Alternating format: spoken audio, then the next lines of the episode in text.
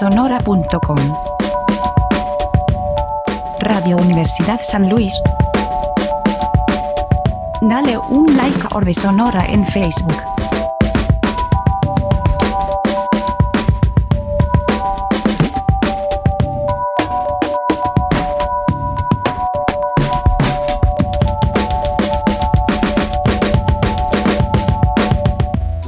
Y bienvenidos a un nuevo capítulo de Orbe Sonora Radio en su tercera temporada. Mi nombre es Leo Cano, las y los estaré acompañando en esta emisión transmedia. Hoy, en cabina de Orbe Sonora, el comunicólogo, el productor de televisión, Eric Lara. Seguidnos en Twitter. Arroba Orbe Sonora.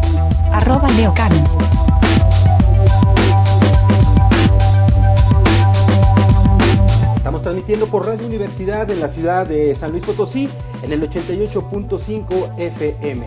Radio Universidad en San Luis, eh, Radio Universidad de San Luis en Matehuala 91.9 FM.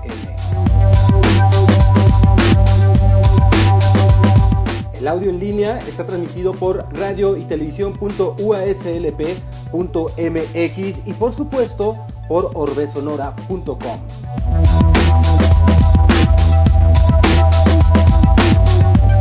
Estamos enlazados en video por Instagram TV, por Facebook y por YouTube en las cuentas de Orbe Sonora. Por lo que si no vieron desde el inicio o no terminaron de ver esta transmisión, ahí lo podrán hacer al instante de terminar la transmisión del capítulo de estreno.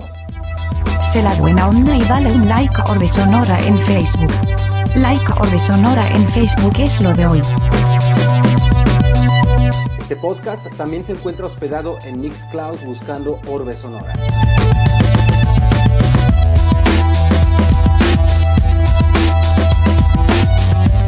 Enlazados también por Underprod Radio con comunidades en Nueva York, California, Washington DC, Colombia, Mexicali y por supuesto aquí en San Luis Potosí.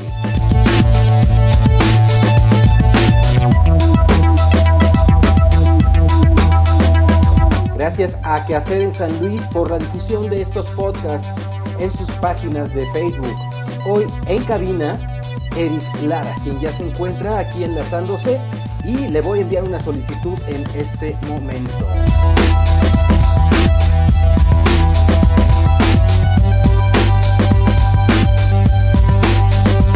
Ahí estás ya. Ya, perfecto. Ya, ya, perfecto. Es que te digo que a veces así pasa. Hemos tardado de repente hasta siete minutos en conectarnos. No, ya, ya estoy aquí. ¿Cómo claro. estás, Eric? Muy bien, ¿Cómo muy bien. estás? Primeramente, gracias Bien, por mira. la invitación. Está Angie, se acaba de conectar aquí, también le mandamos saludos. Muchas gracias, muchas gracias. Compañera de la primaria, imagínate. ¿A poco? Sí, Oye, ¿tú en la primaria ya tenías idea que te querías dedicar a la comunicación? ¿O cuándo tenías eso? para, para nada. Fue muy ¿Cuándo chistoso el- Pues mira, realmente yo no tenía como una vocación de comunicólogo. Yo estuve en una secundaria eh, técnica, de ahí brinco a un CECITE. Eran como unas 5 o 6 chavas, 12 compañeros y como 30 pandilleros, buenos amigos míos. Y yo de repente, pues mi, digamos, lo lógico era llegar a, a una ingeniería, ¿no? De hecho hice el trámite para entrar a arte regional. Pero algo dentro de mí decía que no era lo mío, ¿no? Lo chistoso es que me voy a estudiar comunicación, y bien comentas que nos conocimos en la universidad. Pues llego a la Mesoamericana por un amigo mío, que ni siquiera era por vocación, realmente me fui a, a pasármela bien en la universidad. Ni siquiera era por Oye, y- pero Por- por ¿tú qué ingeniería querías estudiar y por qué? ingeniería industrial, simplemente porque yo estuve en un bachillerato físico-matemático, estaba en electrónica, se llamaba comunicaciones ele- electrónicas, entonces iba como muy, veía cuestiones de transmisión, o sea, algo parecido a comunicación, pero del lado de los fierros, ¿no? Del lado de, ¿Y tú de pensabas, electrónica. No, no, realmente yo llegué ¿tú ahí. pensabas que a- la comunicación tenía que ver con esto? No, llegué literalmente por un amigo, Alejandro Cañizales, Ajá. excelente amigo Ah. mío, vive, Ah, vive en Monterrey, y pues realmente yo llegué a, a echar desmadre, ¿no? Por decirlo así. Y pues por me pasó el tiempo, no, sí, o sea, soy honesto, ¿no? Yo realmente no, no veía ni dónde trabajar, ¿no? Por ejemplo, yo entré y media carrera me la pasé. Bueno, el primer semestre me fue muy mal. Eh, me fui a extraordinario y Y conforme fue pasando el tiempo, fui agarrando como el gusto por el estudio, ¿no? Leer libros, ya saben, ¿no? Filosofía, de una depresión horrible, estar adelante. Y toda la mitad de la carrera yo decía, pues quiero dedicarme a la, a la industria, ¿no? A comunicación organizacional, según yo. Tengo dos grandes amigas que estaban en televisión universitaria y hacían prácticas. Llegaban de, de hacer sus prácticas. No, fuimos una hacienda, hicimos como una especie de documental y yo decía, qué flojera, cargar, cargar fierros. No, realmente no tenía como una vocación. Acá el chiste fue que en uno de esos semestres que nos encargaron mucha tarea, eh, en, el grupo donde yo estaba, pues eran más mujeres, ¿no? Y realmente ellas eh, me comentaron, oye, hay mucha tarea, tenemos que hacer un video. ¿Cómo ves si tú también haces el video y nosotros hacemos tu tarea? Ah, pues se me hace como buena opción. Entonces yo realmente me pongo a supuestamente hacer el video. En ese entonces nos daba clases de Rabiner Gamboa y pues me confrontó, me dijo, a ver, dime realmente quién hizo el video. Y yo, ah, es que lo hicimos todos. No, dime la verdad. No, pues yo. Oye, pues no, no hay bronca, nada más te lo digo porque, oye, ¿no quieres hacer prácticas con mi gente? Llego a Alto Contraste, una agencia de video. Pues realmente yo llego y veo así como gente rara, música diferente, computadoras bonitas. Y dije, ah, mira, se me antoja este mundo. Ahí conozco a un invitado que tuviste, a Gerardo Lobo, a Jerry. Ahí, al Jerry. Que, Ajá. Ya sabía algo de edición, pero realmente no sabía editar bien, ¿no? Entonces llego ahí con Jerry y me empieza a enseñar más edición y pues me, me, gusta este mundo, ¿no? Empecé a agarrarle cariño a, a, las cámaras, a editar. Empecé como todos editando boditas y empecé poco a poco, ¿no? Ya me iba a grabar las empresas. Todo esto a la par de la carrera, ¿no? Yo acabo la carrera y ya tenía como experiencia laboral, ¿no? Ya sabía hacer video, ya me tocó conocer grandes empresas donde entraba simplemente a grabar las líneas de producción y me agarré algo de callo, ¿no? Por eso. Yo realmente me dedico a la postproducción o a la cuestión audiovisual porque pues entré a prácticas profesionales y ahí me quedé. ¿Cómo ves? En el Canal 7. Pues yo literalmente acabo la carrera y a la par me avento el curso de titulación y como te comenté Raúl Gamboa, un gran amigo mío que lo aprecio mucho, fue el que abrió las puertas a este mundo ¿no? de la comunicación eh, audiovisual lo hace gerente de producción de Canal 7. Entonces yo literalmente acabo mi curso de titulación y me a trabajar aquí. Llego a Canal 7 como recién egresado, llego al mundo de la televisión, ¿no? Donde antes, bueno, ahorita todo el mundo tiene una computadora o hace videos a través del celular, pero antes agarrar una cámara profesional, una betacámara, wow, ¿no? Era demasiado, para empezar caro, ¿no? Nadie tenía eso, ¿no? De hecho, las computadoras, como vimos, eh, Digo, si tenemos una laptop aquí al lado, un celular, pero antes era muy complicado hacer video. Estar en un lugar donde tuvieran esa inversión para poder hacer video. Entonces llego a Canal 7, pues, obviamente ya un, un canal establecido, con, con, cámaras, con estudios, con switchers. Pues era un mundo que no conocía, por decirlo así, ¿no? Entonces llego y realmente es como, ah, licenciado, ese licenciado que nos va a enseñar, ¿no? Realmente no venía a enseñar nada, ¿no? venía a aprender. Entonces me toca picar piedra de abajo, dar cable, y literalmente empiezo de, de, cero, de nuevo, porque pues en la agencia ya más o menos le sabía, ¿no? Experiencias como ir a alguna empresa y de repente vengo, dejar una cotización, oye, pues pásale a hablar con el gerente de la empresa para que le expliques cómo está el video. Un chamaco, ¿no? Dice, ah, no, yo acaba diciendo, no, es que está bien bonito, porque mire, que las tomas. Y de repente llegar a una, tele, una televisora, pues era muy, para mí un salto muy grande, ¿no? En un evento como ¿Y no te pasó, por ejemplo, que, que llegabas y como productor pues tienes un cierto salario, que digo, tampoco en la tele se gana tanto dinero, pero eh, por encima de personas que ya tenían años trabajando, años en esos puestos y que aspiraban al tema de la producción, ¿no, ¿No te pasó eso? Fíjate que, que yo cuando llego a Canal 7 realmente tengo un salario de, más bajo. Me toca ah, realmente hacer lo mismo con un de producción no había, no hay casi muy poco que ganara una computadora. De hecho, fue lo que me ayudó mucho a dar un brinco porque se, instauró con el tiempo un departamento de edición digital. Entonces yo no nada más agarraba una cámara o jalaba cables, ¿no? Hacía notas para el noticiero, hacía imagen gráfica para un programa nuevo. Me tocó eh, ser el primer productor de, de, Concepto 7, por ejemplo. me tocó así que era el arroz de todos los moles, ¿no? Como sabía digital, oye, hay que hacer algo bonito tú que le sabes a la computadora, haz algo bonito. Entonces me tocó, o sea, me tocó este brinco análogo digital y fue como, no sé si fue complicado porque también hacía las cosas de fierro, de, llegar a una cámara, de, de ponte en el switcher, en el BTR, fui BTR en noticieros, o sea, me tocó hacer varias cosas de producción y a la vez, oye, llegate a producir lo de concepto. Oye, hay que hacer una nota para especial para noticias porque es importante. O hazte un, spot porque llegó una persona que quiere meter un spot en el fútbol y me trae un logo en, en ¿cómo se llama? En PowerPoint, ¿no? Y tenía que trazarlo y no sabía usar Ilustrador ni Photoshop. Entonces poco a poco me toca aprender nuevas herramientas, ¿no? Porque realmente no había internet, ¿no? no yo en mi compu no tenía internet. Y todos los gráficos, toda la parte creativa, pues era inventármela yo solo. Era como que, ah, mira, sí me queda muy padre. Y poco a poco fui como de, no tener plugins y templates que bajaba de internet, era como hacer todo literalmente rudimentario, ¿no? Con las herramientas que tenía el mismo software pero nada más. ¿Cómo ves? No, pues está, pues es un cambio bien difícil, ¿no? Porque ese, te toca el mundo de, de, ese, esa transición. Y aquí la onda es que pues hay muchas cosas que no las ves en la universidad, porque además son cosas nuevas. O sea, la televisión digital tiene otro tipo de parámetros. Por ejemplo, el audio, ¿no? El audio en el, en el equipo análogo, pues tienes unos LEDs y, los, este, las agujas tienen que picar a, las crestas en rojo. Y si haces eso en digital, pues eso es igual a una saturación, por ejemplo, ¿no? Y nadie te lo dice. O sea, hasta que tienes la experiencia o empiezas a estudiar algo, y con el video es igual, ya ves los parámetros de, medición de video, todo esto, es bien diferente las mediciones eh, en, en, análogo que en digital.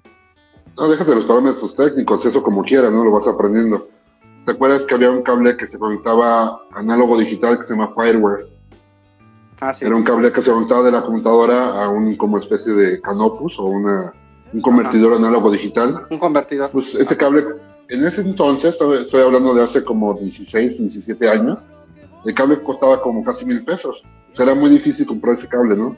Y era de que ya está fallando porque lo tienes que conectar y desconectar. Pues obviamente se iba a lastimar y empezaba a falsear ya ni siquiera era los parámetros, era de como que volteaba la cajita para todos lados para ver si agarraba el cable, ¿no? Porque todo lo que estés en la computadora se cae en la computadora. No había como una memoria, no lo podía subir a una, plataforma. Era ese cable o no había nada.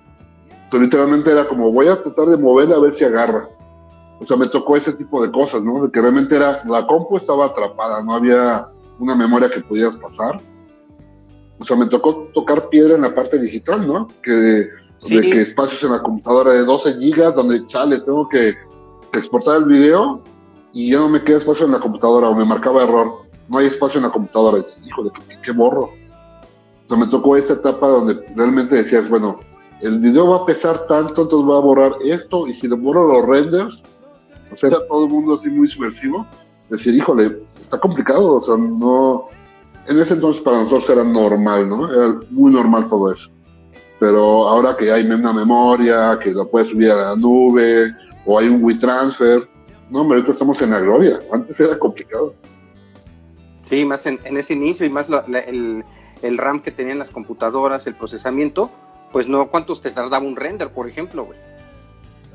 No, no, no, no era, o sea, literalmente hacías un efecto, como yo te dije, ah, se me, me una idea y voy a hacer un efecto muy bonito ponías a render 10 minutos, ah, pues voy al baño, o, no sé, hacías otras cosas, echabas música a ver si no se tardaba, el render. Se acababa, chin, no lo dejé exactito. Volvías a mover algo y se quitaba el render. Y a volver a hacer el render. O sea, me tocó esa etapa donde, ¿sabes qué? El noticiero sale en 10 minutos. Tienes que exportarlo o renderearlo rápido porque va a salir ahorita. Bajarlos en cassette, cassette digital, eh, análogo. O sea, todo lo que hacía yo en digital literalmente terminaba en una cuestión análoga. Eran unos betacams grandotes que llevaban matrices y tenían que literalmente bajarlo y pasarlo al master control para que ellos supuestamente ya estaba una pauta y tenían que correr de ahí, ¿no? Ya sea spot o iban a noticias donde ya sabías que la nota tal salía eh, en el bloque 5. Pues terminabas de editar la nota, la bajabas al, al Betacam, a la matriz, y ahí iban los de BTR noticias a aplicarlo y era a contrarreloj, ¿no? Todo el día estaba como moviéndote. Y de hecho, por ejemplo, yo que soy postproductor, me volví productor porque realmente yo decía, es que no me traen las tomas que yo quiero. Entonces yo empiezo a grabar para postproducir. Entonces yo cuando produzco me estoy imaginando cómo lo voy a editar.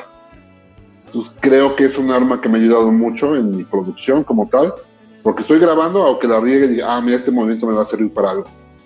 Estoy grabando en China, aquí le corté. O sea, como que creo que ya estoy pensando en la postproducción. Claro, Eso me ha ayudado mucho. claro.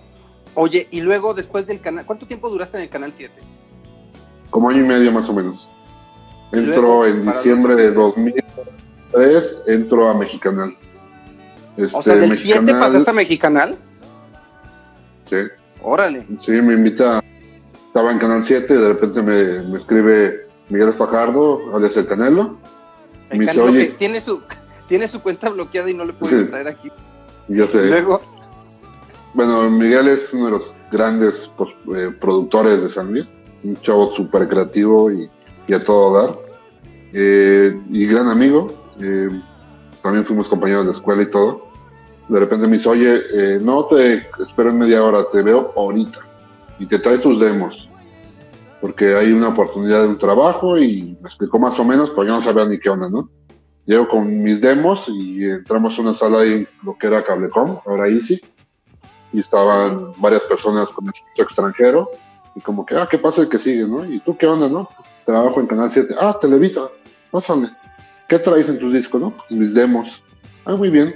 Es que queremos un eh, postproductor, un productor de yo, quién sabe qué será, ¿no? Ya vio mi trabajo, me dijo, no, sí, no nos interesa. Y fue como yo llego a, a Mexicanal, ¿no? Realmente por una entrevista de trabajo express, eh, que no preparé nada, que lo bueno que tenía como, no era un demo como tal, como te comento, no había tanta facilidad de una memoria o cuestiones así. Tenía, eh, había quemado en varios DVDs como promos que yo había hecho, como tengo un registro de lo que yo hacía, ¿no? Porque en la agencia, no sé, nunca me imaginé nada, y literalmente no guardé nada, era un error. Y ahora que, que estaba en el 7, dice, ¿no? Voy a tener mi material pensando es que un día quede un promo de nuevo, ahí lo tengo guardado. Y eso me sirvió para, para entrar a Mexicanal. De Mexicanal Ahora, llevo... Ajá, 16 años, ¿no? sí, bueno, casi 16 años. Casi 16. Llevo... llevo- eh, cumplo 16 en mayo, finales de mayo. Órale, pues ya, es un ratote. Ya, oye, y, Sí. y- pero platícanos, tú dices, yo llego a un casting, a una entrevista de trabajo más bien, y me enfrento con personas, con, eh, eh, con extranjeros, ¿no? Que se les notaba en sus, eh, en sus acentos. Platícanos a qué se- de dónde venían esos extranjeros, quiénes eran, para que quienes nos están viendo dimensionen qué perfil de personas fueron las que calificaron tu trabajo. Sí, por ejemplo, estaba María Urquiaga, alias Marucci, cubana americana, que de las cosas que sé, conozco de ella, eh, que trabajó para canales in- internacionales, Discovery Health, o sea, de trayectoria amplia, ¿no? Luis Torres Bol, el presidente del canal, eh, un peruano, radicado en Estados Unidos por mucho tiempo, que se encarga de la parte de distribución de canales de televisión allá y que ha trabajado en, en grandes corporaciones, ¿no? Estaba Edwin Vidal, también peruano, estaba Israel Reyero, que era mi jefe. Entonces sí llegas y ves gente de... Yo obviamente no conocía de dónde venía, ¿no? Pero pues ya por la talla de, de la ropa y Israel trae una, una laptop chiquita y ah, caray, este tipo qué onda, ¿no? De No, y es gente que venía, era gente que venía de BBC, de CNN, tenías Sí. un premio Pulitzer. O sea, ¿cuándo te imaginaste Sí. que un premio Pulitzer ibas a hacer una entrevista de trabajo así de que vente para acá? Eh, a a No, no. hizo Channel, por ejemplo. ¿no? Y Luis Torres Ajá. llevó CNN a Latinoamérica y a Asia, llevó Canal 11 a Estados Unidos, Canal 22 a Estados Unidos, y lleva la tele de un lado a otro lado del mundo. O sea, son personalidades del mundo de la televisión internacional, ejecutivos este, internacionales del mundo de la televisión. No te imaginabas que ibas a caer con ellos, güey, cuando, cuando te digo No, Canelo 20, no, Canelo desde- 20 ahorita. Sí, ahora no. Si hubiera conocido quiénes eran, me hubiera dado mucho nervio, ¿no? Pero yo llegué y como que, no, sí, yo hoy soy don chido porque en ese entonces ya tenía un poquito más de experiencia, ¿no? Ya no era como el que no sabe de tele. decía, no, yo ya sé de televisión. No sabía que me enfrentaba, pero creo que me fue muy bien. Obviamente, yo siempre les digo, yo he tenido clases y siempre les he comentado a mis alumnos que realmente lo que importa, sí que un, tengas un conocido que te pueda invitar a un trabajo, pero lo más importante es que tú respaldes esa palabra, ¿no? Esa recomendación que tú le respaldes con tu trabajo. Entonces yo creo que, que también lo que me ayudó mucho es que pues, llegué a trabajar, ¿no? Llegué a, a darle duro a un mundo que no conocía y que fue muy complicado al principio, ¿no? Porque realmente fue arrancar un canal de cero. Porque eh, comentas, ¿no? Ese canal no existía. nosotros llegamos a, a, nada, ¿no? No había nada en el quinto piso donde estamos ahorita. No había nada. No había ni elevador. Nos tocó literalmente subir las computadoras, subir todo. O sea, fue trabajar de cero. Y creo que esos meses, porque yo en ese momento dimensiono que fue mucho tiempo, probablemente fueron meses, fue trabajar hasta de noche, ¿no? Fue desvelarte, quedarte a trabajar en la noche para poder arrancar el, canal, ¿no? Bien comenta, eh, me acuerdo que Marichi nos decía, una vez prendido este, este horno, hay que alimentarlo. Hay que meterle más carbón, nunca va a parar. Y fue así. O sea, la fría que fue arrancarlo, ah, espérate ahorita que arranque, ¿no? Y era de que, chin, hay que meterle más carbón todos los días, todos los días. Yo, a la fecha llevamos nomenclaturas, porque todo se trabaja por IDs. Llevamos hechos en el departamento, no que yo los haya hecho, sino en general el equipo. Llevamos más de 40 mil promos más o menos. O sea, piezas, ¿no? Igual pueden ser sencillas o complicadas. Llevamos más de 40 mil piezas realizadas, ¿no? De Nexon, bumpers, promos, campañas. O sea, llevamos tres nomenclaturas de 10.000, obviamente más los elementos extras. Más de 40.000 piezas que llevamos al aire, ¿no? En los 16 años. O sea, pues es un número grande. Te, hace un experto en la postproducción. Y fíjate que no todo el tiempo estuve en promos. Me ha tocado estar en noticieros, en producción, en, edición. En una, me tocó arrancar en un tiempo una cuestión que se llama VOD. Ahorita, ¿qué es VOD? pues es el principio de Netflix, por ejemplo. Eran eh, video on demand. Me tocaba a mí eh, subir programación de Mexicanal a servidores de, de, Comcast, por ejemplo. Y tenían que comprimirlo de cierta manera, poner como... Me tocó, digamos, fue el primer departamento en San Luis de, de una cuestión así, ¿no? De, de VOD. Mexicanal fue el pionero de muchas cosas en San Luis, ¿no? Que fue el primer canal En Latinoamérica, güey. Bueno, sí, pero yo ahorita hablando de cuestión local, sí, pero sí es cierto, en Latinoamérica, ¿no? Fuimos el primer canal digital. Ya no era de bajar matriz, ya era todo un servidor de video, las computadoras todas conectadas. Fue muy interesante, yo era mucho más práctico y mucho más sencillo hacer todo eso. A nosotros nos facilitó mucho, pero más, sin embargo, el trabajo era más, ¿no? La exigencia era más porque tienes que dar calidad broadcast, tienes que hacer todo el tiempo exacto, tienes que subirlo, checarlo. Entonces sí, Mexicanal nos dio un, nos hizo una catapulta a un mundo muy diferente de exigencia, porque no nada más era Mexicanal, era, oye, eh, Comcast está pidiendo material promocional para ellos. Oye, Xfinity nos está pidiendo esto, o sea, como que ya era de repente recibir correos en inglés, oye, tal persona te está pidiendo algo, que la sinopsis, que las fotos, que, ah, te das cuenta que estábamos atados en un mecanismo donde éramos, un engrane en algo más grande. Entonces era muy interesante de que todo esto fue como creciendo y me fui conectando a un mundo que no conocía también. Fue como un crecimiento profesional, no, que valoro mucho. Oye, eh, este crecimiento eh, eh, profesional, ¿cómo te fue cambiando la vida? Fíjate que, bueno, creo que quiero empezar también con algo que, me quedó muy claro desde hace mucho.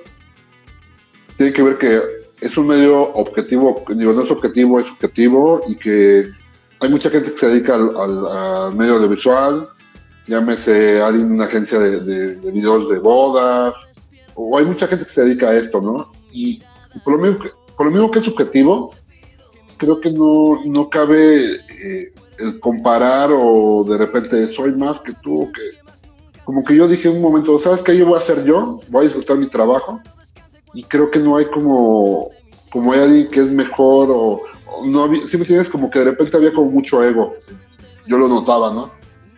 Y creo que a mí me ayudó a crecer mucho en no compararme con nadie, no decir yo quiero ser mejor que él. Simplemente yo disfrutaba sentarme a editar y poco a poco me dije, ah, mira, ya me queda mejor la edición.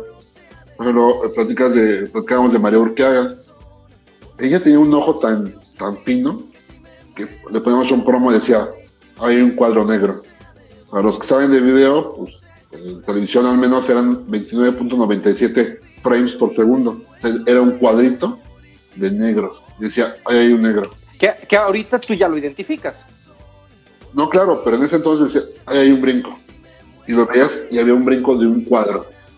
Entonces poco a poco empieza a afinar más los ojos, obviamente empieza a, a ver cuestiones más fines de edición y empiezo yo a crecer, pero para mí, ¿no? Realmente eh, lo más importante para mí era crecer yo como, como profesional sin ver lo demás, ¿no? Yo en mi general tenía las herramientas y las aproveché.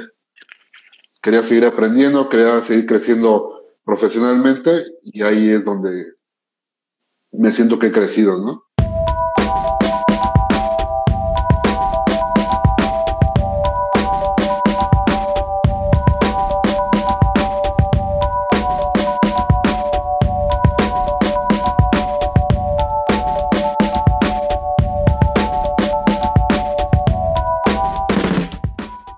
Fin de cuentas, eres tú el que, el que te sientas bien haciendo tu trabajo. ¿no? De repente salir del trabajo y decir, mira, me quedó bien padre este video.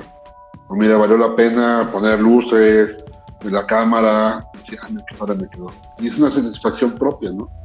Ya no es como decir, ah, sí, me quedó mejor que él. No, o sea, es algo personal, ¿no? Y creo que me ayudó mucho a crecer como profesional, porque los límites me los pongo yo. Obviamente hay una, puede haber una referencia visual, decir, ah, mira lo que hace BBC, lo que hace otras empresas más grandes. Sí, ok, no voy a copiarlo, pero me doy cuenta que se me ocurrió algo. Oye, con lo que tengo, que es mexicanal, es algo más folclórico, de color. Oye, si algo, algo parecido, pero a fin de cuentas lo haces por, yo quiero demostrar eso, ¿no? Quiero ver si me sale ese efecto, quiero ver si me sale lo que me imaginé. Porque yo creo que todo el mundo que agarra una cámara dice, yo quiero una foto así bien padre, ¿no? Y pone, toma la foto y se ve bien fea y dice, ah, caray, porque no salió como me imaginé. Entonces el reto como productor es decir, quiero que me salga como me lo imagino. ¿Cómo lo logro? Con las herramientas audiovisuales, ¿no? Si pongo la luz de esta manera, si muevo la cámara así, si en edición le pongo la música. Entonces creo que eh, realmente el crecimiento profesional es decir, quiero imaginarme esta escena así y la voy a lograr. Y cuando lo logras dices, ah, me siento muy bien. No, y, y, algo que no te imaginas es que, por ejemplo, eh, esas piezas, tú las haces para sentirte bien respecto a tu propuesta. Pero ¿qué sientes mm. cuando de repente son inscritas en competencia contra otras piezas eh, en similitud temática hechas por las televisoras top del planeta? Y entras a, a concursar mm. a un Promax. Y entonces de repente tu pieza está compitiendo contra Disney Channel, contra Discovery Channel, contra Hammer Health, contra otra serie de, de, televisoras contra HBO, ¿no? Y dices, oh, pues yo creo que siente chido, ¿no? Pero el hecho de que les hayas ganado. Pues digo, volvemos a lo mismo, ¿no? Nosotros trabajamos desde San Luis y no conocemos hacia afuera, ¿no? No sabemos eh, quién nos ve, no había tanta interacción de redes sociales. Y de repente los, los jefes, obviamente, sabían de lo importante para una cuestión igual no sé si interna o de valor del canal, tener ciertos premios a nivel internacional. Eh, pues nuestras piezas eran chispadas de creatividad y, y, con lo que podíamos, porque realmente mucho del material que nos llegaba era SD, no era ni siquiera HD.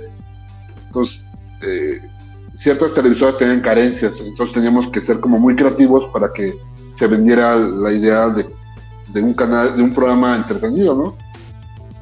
eh, uno de los promos, eh, digo, hicimos varios promos, bueno, Canelo dirigió muchos y se ganaron, pero básicamente una de las piezas que se logró, que, que yo edité y que me tocó también grabar, fue la de un promocional que se llama Taller Abierto, era un programa en Monterrey, que era un tipo súper creativo para conducir, que puede estar entrevistando a alguien y le aburría y se iba con otro Pues era súper chispa y todos los promos de él eran como, ya sabes. Y pues como que se gastó un poco ese tipo de promocional. Nos dijo la jefa, o se ponen las pilas o me los corro, ¿no? Pues, ah, caray, pues hay que hacer algo diferente. ¿Así? Sí, o sea, él- ella era muy dura. Ahora, ahora, ahora lo entiendo. Era una persona, creo que vale la pena que, que hubiera sido, que, que fue así, porque nos hizo como, órale, la, la chispa, ¿no? Entonces ahí un, un, un taller, bueno, yo estaba buscando, dije, taller abierto, bien tonto yo, ¿no? Ah, es un taller.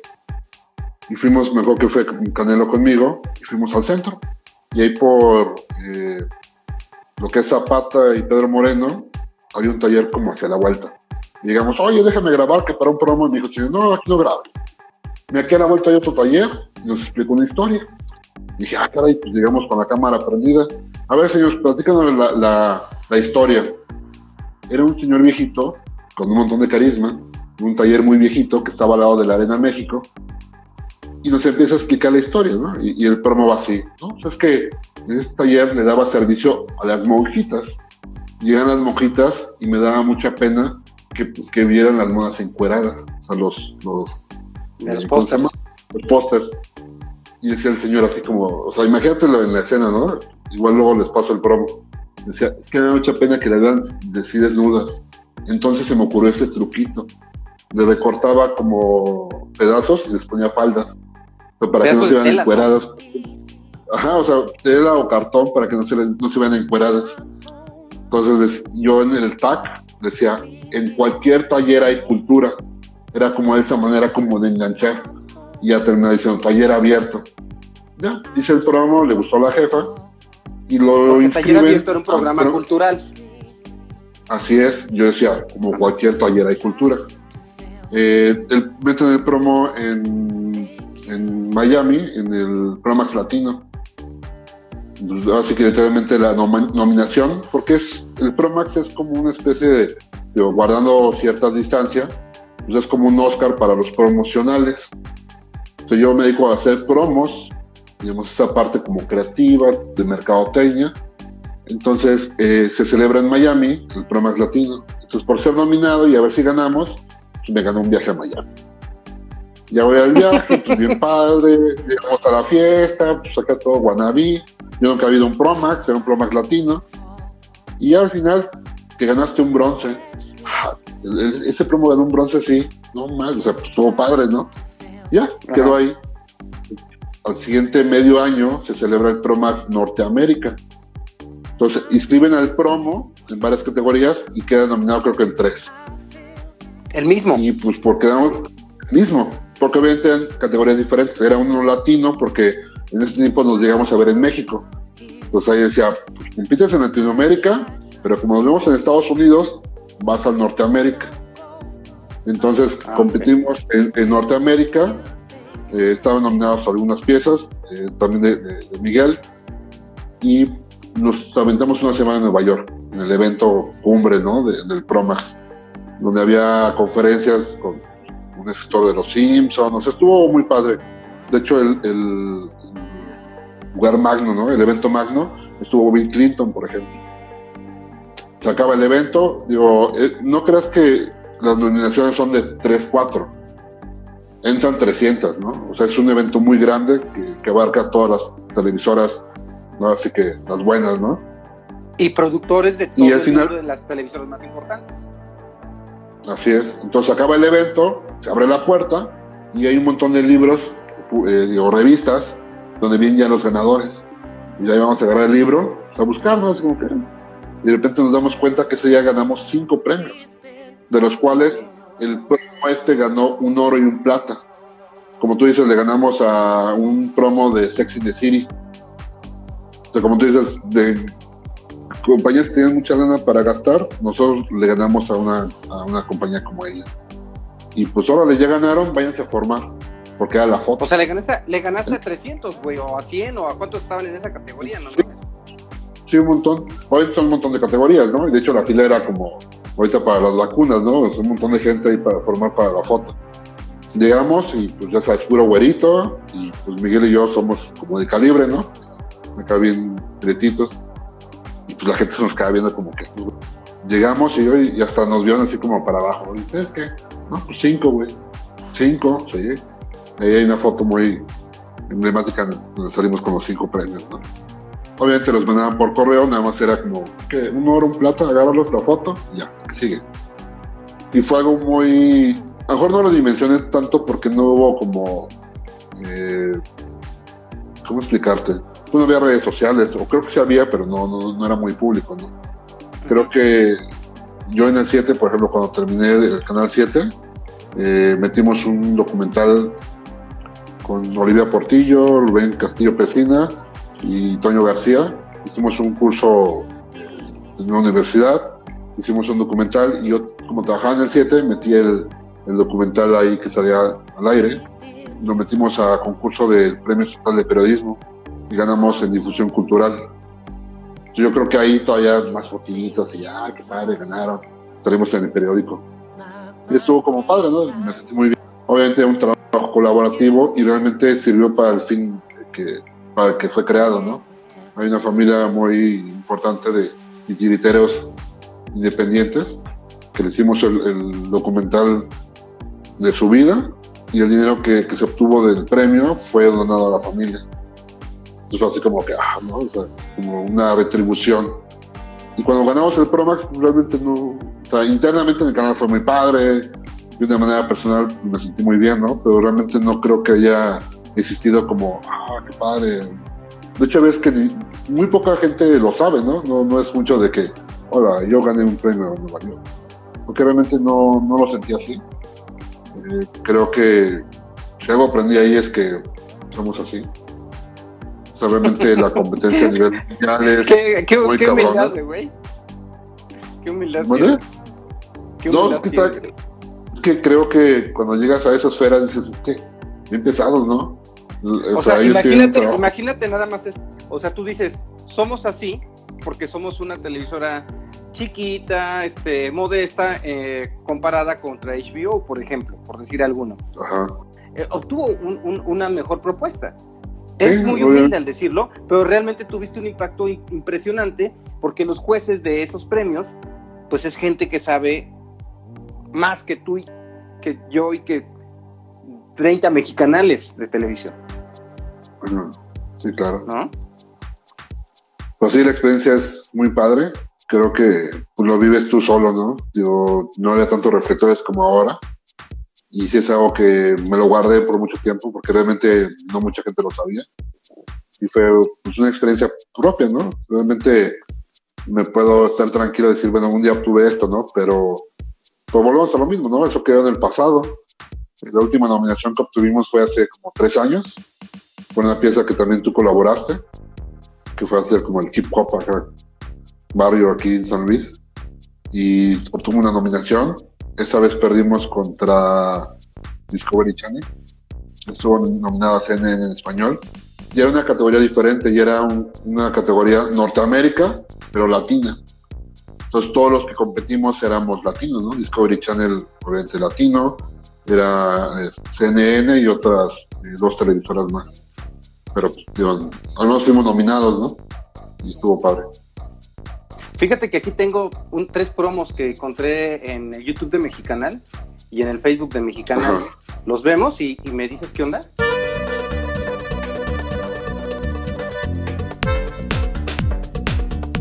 Esos promos fueron una campaña, ¿no? Fueron eh, lo que se quería en ese tiempo era como llegar a otro tipo de mercado, no nada más a una cuestión de. Porque Mexicanal es un canal de nostalgia, ¿no?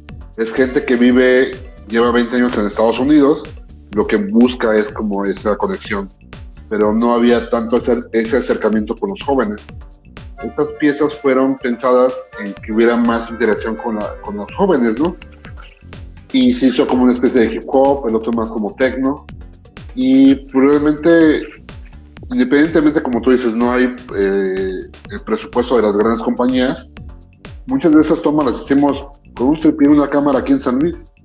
Y fue no, y, hay personajes locales, ¿no? Por ejemplo, este hip hopero, este, está la música la hizo Kalimba, ¿no? Este, sale Luna, varios amigos salen ahí que se echaron la mano para grabar esto, ¿no?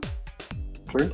Y era, había también material de apoyo, ¿no? Eh, nosotros generábamos mucho, hemos generado mucho material para campañas de, de la madre, del padre, eh, el, cuando estaban festejando, fue una campaña del Día del Padre, y fue cuando ya empezábamos a tener un poco más de presupuesto y literalmente contratábamos eh, artistas potosinos.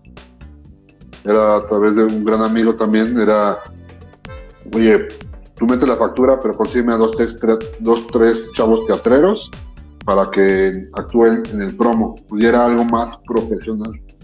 Por eso tenemos como buenas imágenes y fue así poco a poco. O sea, llevamos un muy buen stock de, de, imágenes de, de, lo que fuera, ¿no? Obviamente mucho mexicano. Lo, lo, padre de esto es que, fuera de que, que, es un trabajo, porque le llamamos trabajo, pero es algo muy divertido, porque nunca es lo mismo. Siempre haces cosas diferentes, conozco gente nueva. Y es muy padre de repente tener que salir a grabar, eh, producciones que hemos hecho, que hemos viajado dentro de México.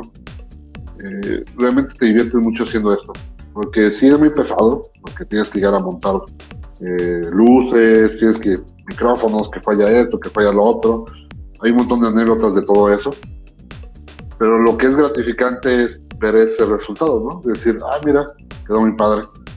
Y ese día creo que empezamos como a las 7 de la noche y terminamos como a la 1 de la mañana. O sea, para un promo de 20 segundos, ¿cuánto nos tardamos?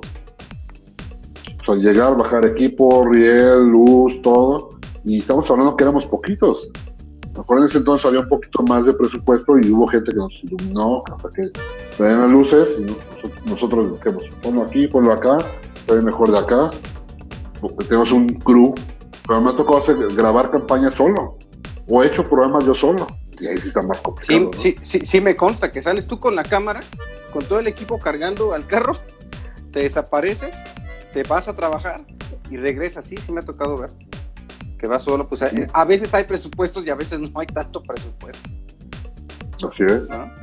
A veces hay dinero para pagarles, a veces hay, que decirles, oye, haz el paro, ¿no? Eh, eh, digo, no hay lana. Eh, lo que ocurre también es que en lugares como San Luis Potosí no se acostumbra a pagarle tanto al talento, entonces con el hecho de salir, pues ya el cuadro pues es el pago para muchos. Sin embargo, nosotros no somos así. Afortunadamente tenemos presupuesto y se les da, este, se les da algo, ¿no? Pero eh, eh, sí, eh, digo, momentos de crisis global que, todos hemos vivido, pues lógicamente nos han impactado y de repente pues recurríamos a lo mismo, ¿no? A cuates de que, oye, pues, pues no hay lana, este, pues échame la mano, ¿no? Y hasta sacan de onda cuando les dices no hay lana, porque pues nadie está acostumbrado regularmente a que, a que le paguen. Lamentablemente, ¿no? También hay, hay muchas personas que hacen televisión, eh, muchos dueños de televisoras que creen que con un peso se va a hacer y que le avientan el paquete a, los productores y los productores tienen que andar pidiendo favores para hacer todo de gratis, ¿no? No nada más eso ocurre en San Luis, eh, ocurre en todo el país.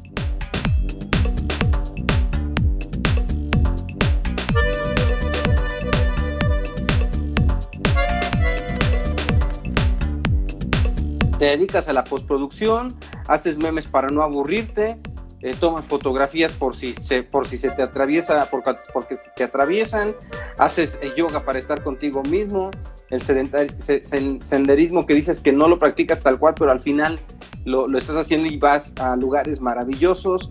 Em, el hecho em, de que tengas esta, esta manera de ver el mundo te permite estar eh, muy bien contigo mismo y muy bien con tu entorno. Y es algo que pues tú reflejas, ¿no? Eres una persona que le caes bien a todo mundo porque es así súper buena onda y bien agradable. Es que creo que venimos a pues, estar bien con nosotros, ¿no? Estar como felices. Yo, mucha gente a mejor no me conoce, pero yo soy hijo único. Eh, y creo que si algo me ha servido mucho es tener un montón de amigos.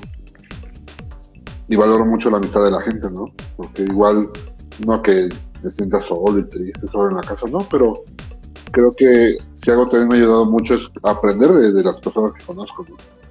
Creo que cualquier persona con la que convivo o cotorreo me deja algo. Y es algo que a mí me ha servido mucho en la vida, ¿no? Puedo estar en un, en un ensayo con el Jerry, ¿no? no, yo soy bien punketo. A ver, enséñame tus discos de punk y escúchalos. Y ya tengo una noción diferente de la música, ¿no? Voy contigo con electrónica, me acuerdo también de, de Uber Acosta acá en reggae, oye, escúchate esto. Es como que me he acercado a gente que tiene diferentes áreas, ¿no? Musicales, artísticas. Aunque yo no sea un artista o no sea un músico, creo que me ha ayudado mucho a cambiar mi manera de pensar. Porque literalmente conozco gente desde el, no sé, el barrendero, el, el artista, el, el criminólogo. O sea, me ha tocado conocer gente de diferentes ámbitos. Y es algo que, que creo que a mí me ayuda y me nutre como persona. Y es lo que, es con la manera que me he movido, ¿no? Creo que la gente te puede enriquecer mucho. Porque cada quien, cada quien tiene su forma de pensar y tiene sus pasiones y tiene las cosas que le gustan. Y si alguien te comparte algo que es enriquecedor para ti, pues ya- tienes más en la bolsa, ¿no? Y dices, ah, caray, pues yo conozco un cuate que piensa así y que me enseñó este, esta parte del mundo de- desde su punto de vista. Y ya tu mundo crece porque tienes formas de, ver la vida diferente. Y es lo que me ha salido a mí. No, pues qué, qué enseñanza nos dejas, ¿no? Tan joven y con esta actitud ante la vida, eh, pues que yo sí la considero ejemplar porque el- la posibilidad que te da el tener esa apertura para contigo y para con tu entorno en el desarrollo de, de propuestas creativas, pues te hacen llegar eh, hasta de manera espontánea a lugares en donde no imaginaste pues muchas gracias, Eric, y muchas gracias a Julito también por sus, por sus comentarios. Pues muchas gracias, Eric, que, que estuviste aquí con, con nosotros, que, que te viniste a dar una vuelta. Ya habíamos platicado, pero pues por alguna u otra cosa no nos, este, no se había concertado esto, pero pues era un, pendiente que también tenía, ¿no? Eh, venir aquí a platicar contigo y que tú nos comentaras eh, pues, sobre todo esto, ¿no? Sobre tu manera de ver el mundo, tu manera de ver el mundo y cómo lo vas expresando en la postproducción de televisión, en la fotografía, en la comida. Sí, pues a la gente que, que compartió ese momento, gracias por, por pasar un rato con nosotros. Espero que, que hayan conocido un poquito más de mí. Yo creo que no sé quién más se conectó por ahí, pero creo que la gente me No, pues conoce. ¿no? varios. Mira, Perlita Bond, que es este la novia de Cornelio, está Ulises, está Ah, Julito, está Echak, está Paco Lara, eh, ¿quién más? Lacey Bates, mi amada Lacey Bates, Juliet, Lawis Ah. Espina, Saludos al, saludos al DF, Eli. Elsie Cohen, Armando Herrera, Madigan, Néstor, FM, Sheila, Soy Cabrera, Tesponia, Betty Audi Fried, eh, Gabriel Chinchina, Chinchilla, Diana Montenegro, R. Metzan, Núñez, Nene, eh, Black Cat Company, Juan Francisco, Oscar Emo, Lupita, eh, Lupita Miel, Eric Coronado, Liz. Márquez, Javier Palomo, Day RMS, A Guillén, Roscar, Marta eh, Saludos a Juan Isa, Cooper. Cris Quesada, Ana Ram, Lawis Espina, pues es muchísima la gente que, que estuvo aquí este, acompañándonos y, y- y la, que, la que viene, ¿no? Porque eh, como esto se queda en línea, pues en las reproducciones posteriores es cuando más lo ve todavía la, la gente, ¿no? La que no, no se conectó en este momento por X razón, pero que después le va saliendo y se los avienta, ¿no? Y me ha pasado que me dicen, ah, me, déjame, voy a terminar de ver este porque no lo he acabado de ver me lo, me lo aventé en tres partes o así, ¿no? Pues también gracias a quienes nos están aquí, ¿no? Ulises Cacique también está, ¿no? De, de- de Europa más. Ah, qué bien. Sí, sí, sí. Sí, porque Sí, Mexicanal, No, ya no nada más Mexicanal, ¿no? Ya tenemos como, como creció la familia y tenemos nuevos integrantes de la familia. Sí, tenemos Europa más, tenemos Clan, ¿no? Que son otras, otras cosas que en su momento platicamos. Dice Paco Lara, son más de 26 años de amistad con Eric y desde la secundaria lo puedo decir que eh, hacía caricatura de los que éramos compañeros. Se sabe reconocer la, eh, la creatividad y, so- y sobre todo el ser humano que es. Claro, un gran ser humano, Eric Lara. Muchas gracias. Saludos al Paquito. Que hace poco nos vimos en un, un, digamos, no quiero decir nombres, en un lugar de conveniencia, digamos, un súper. Pues muchas gracias, Eric. Ya por fin se nos hizo estar platicando aquí después de un ratote. Y salud, el salud final, porque Salud. ya nos vamos a comer. Nos vemos mañana. allá en Mexicanal. No, ya. Sí, mañana nos toca. Saludos a todos y gracias por el Saludos y gracias. Gracias a quienes nos estuvieron siguiendo a través de Radio Universidad en San Luis Potosí en el 88.5 FM, eh, Radio San Luis en Matehuala 91.9 FM. Gracias a quienes estuvieron en línea escuchándonos por radio y televisión.uaclp.mx. Gracias a quienes nos escucharon por orbesonora.com. Gracias a quienes eh, están eh, siguiéndonos en Instagram, en Facebook, en YouTube, en las cuentas de Orbe Sonora. Gracias a Underprod Radio, que también nos está, nos está este, transmitiendo con comunidades en Nueva York, California, Washington, D.C., Colombia, Mexicali, San Luis Potosí. Gracias a Qué Hacer, Qué Hacer en San Luis, eh, que nos difunden ¿no? lo que estamos haciendo. Hoy en cabina de Orbe Sonora estuvo Eric Lara. Eric, muchas gracias, un abrazote, que estés muy bien. Hasta mañana. Saludos a todos. Chao.